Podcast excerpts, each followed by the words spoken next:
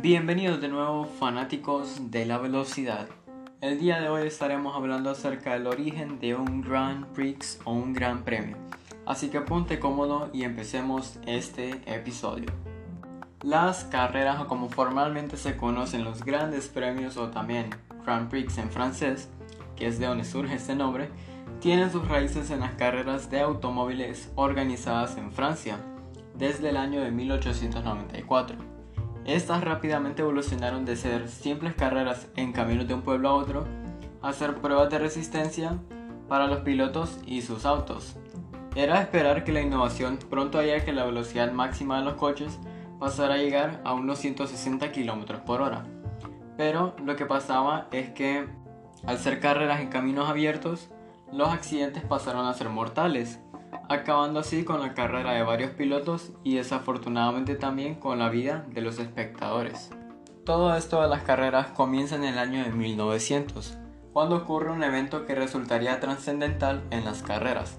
Este evento pasaría a llamarse la Copa Gordon Bennett de Carreras de Autos, fundada por James Gordon Bennett, quien fue propietario de New York Herald. Luego, varios personajes influenciados por esta clase de eventos deportivos decidieron tomar la iniciativa de crear más eventos de esta clase, como la Copa Vanderbilt en Long Island, por el estadounidense William Kissam Vanderbilt. Inspirado por esta clase de eventos surge Louis Chevrolet, cofundador de la compañía que muchos conocemos hoy en día como Chevrolet. Él fue un suizo que trabajaba para un constructor francés en aquel entonces. Este mismo se convirtió en la figura principal de las carreras en Estados Unidos, y pasó a ser diseñador de los carros de General Motors, los cuales portaban su nombre. Todo esto por el año de 1901. Luego en el año de 1906 surge la primera y en ese entonces la única carrera en llevar el nombre de Gran Premio. Esta fue organizada por el Club del Automóvil en Francia, o por sus siglas CAF, la cual se correría durante dos días en junio. El circuito localizado en Le Mans, yo sé que más de algún fan del automotor le sonará conocido este nombre, tenía forma más o menos triangular en aquel entonces, cubriendo una extensión territorial por cada vuelta de 105 kilómetros o 65 millas. Seis vueltas habían de ser corridas cada día. Y ustedes pensarán, no es muy poco porque son tan pocas vueltas. Y bueno, esto porque cada vuelta tomaba cerca de una hora en completar, usando los relativamente primitivos autos de aquella época. Así que Ustedes imagínense lo tedioso que era tan siquiera completar una vuelta. Y eso si la completabas, claro. De los 32 pilotos que representaban 12 diferentes fabricantes de automóviles, el húngaro Ferenc Sies ganó esta carrera de 1260 kilómetros en un Renault. Durante ese periodo de las carreras, algunos países organizaban sus propias carreras, pero todavía sin ningún campeonato formal que ligara estas carreras entre sí. Y claro, Debido a la diversidad de los países, las reglas variaban de país en país. Algo que tenían en común los coches que corrían en cada país era el mecánico que estaba a bordo de cada coche. Un factor clave para el triunfo de Renault que mencionamos anteriormente fue el uso de ruedas desmontables, las cuales fueron desarrolladas por Michelin. Entonces lo que se hacía era simplemente sustituir el conjunto completo. Bueno, la mayoría de las carreras se corrían sobre largos circuitos formados por caminos públicos temporalmente cerrados, no en pistas privadas específicamente construidas como se practica ahora. Este fue el origen del circuito Gran Premio de Le Mans en 1906, así como de otros circuitos como la Targa Fiorio, que se corría en 93 millas de caminos sicilianos, es decir, italianos. También el circuito alemán Kaiser Preis de 75 millas y el circuito francés Dieppe de 48 millas, usados en los grandes premios de 1907. Pero claro, habían circuitos que por ser abruptamente empinados no se podían utilizar, como el circuito hoy de Brooklands en Inglaterra y el Indianapolis Motor Speedway. También estaba el Autódromo Nacional de Monza, en Italia, el cual fue permitido hasta el año de 1922. El mismo año de 1922, Italia pasaría a convertirse en el primer país, aparte de Francia, en hospedar una carrera usando el nombre de Gran Premio. Este evento fue seguido rápidamente por España y Bélgica en 1924 y luego se diseminó por otros países. Estrictamente hablando, aún no se trataba de un campeonato formal, sino de una variada colección de carreras corridas bajo varias reglas.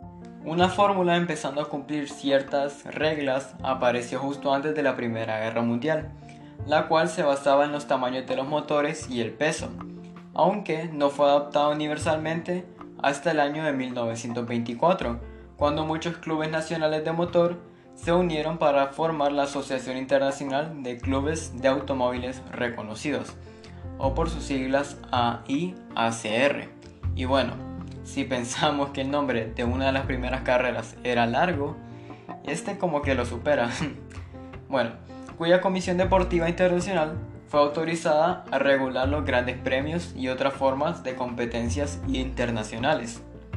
Eventualmente estas reglas se abandonarían en el año de 1928, cuando los organizadores decidieron prácticamente correr sus eventos sin ninguna limitación, creando así la fórmula libre. En los años previos a la Segunda Guerra Mundial, importantes nombres individuales y de marcas comienzan a surgir durante este tiempo, los cuales pasarían a cambiar definitivamente la cara del diseño de automóviles y su ingeniería. Marcas e individuos como Alfa Romeo, Ettore Bugatti, Enzo Ferrari, Vittorio Llano, Alfieri Maserati, Mercedes-Benz, Harry Miller y Ferdinand Porsche, entre otros. El Gran Premio de Mónaco de 1933 fue la primera vez en la historia del deporte en el que el orden de la partida fue decidido por los tiempos de clasificación, como ya lo mencionamos en el episodio anterior, en vez de la suerte.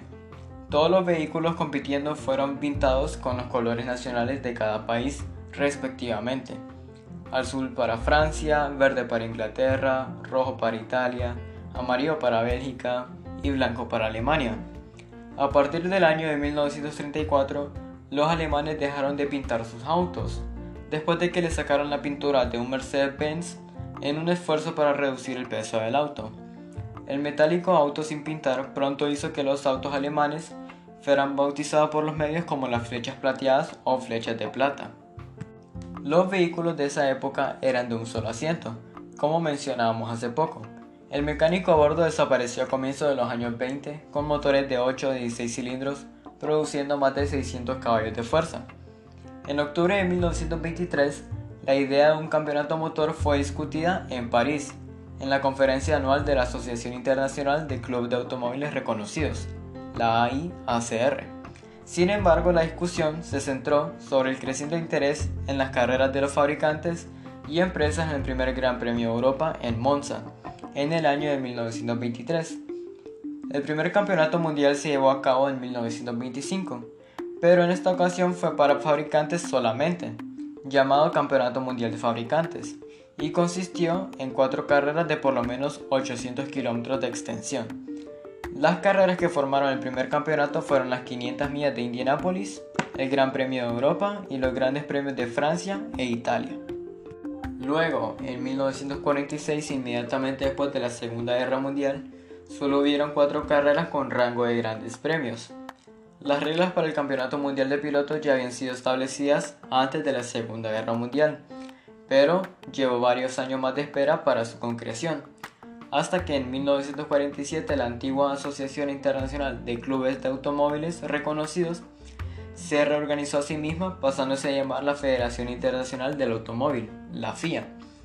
Al final de la temporada de 1949, anunció que para el año de 1950 unirían varios grandes premios nacionales para crear la Fórmula 1, con un campeonato mundial para pilotos, aunque por motivos económicos en los años de 1952 y 1953 todavía se compitió con autos de Fórmula 2.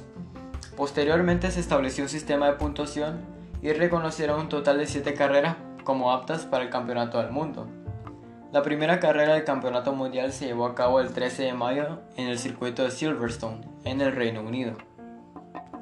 Los italianos desde el comienzo hicieron bien las cosas en estas primeras carreras del Campeonato del Mundo, tanto las marcas como los pilotos. El primer campeón mundial fue Giuseppe Farina, manejando un Alfa Romeo. Ferrari apareció en la segunda carrera en Mónaco, lo que lo distingue de manera especial por ser la única marca que compite a lo largo de toda la historia de este deporte hasta la actualidad. Si ya estás aquí, te agradezco por quedarte hasta el final de este segundo episodio del podcast de la Fórmula 1.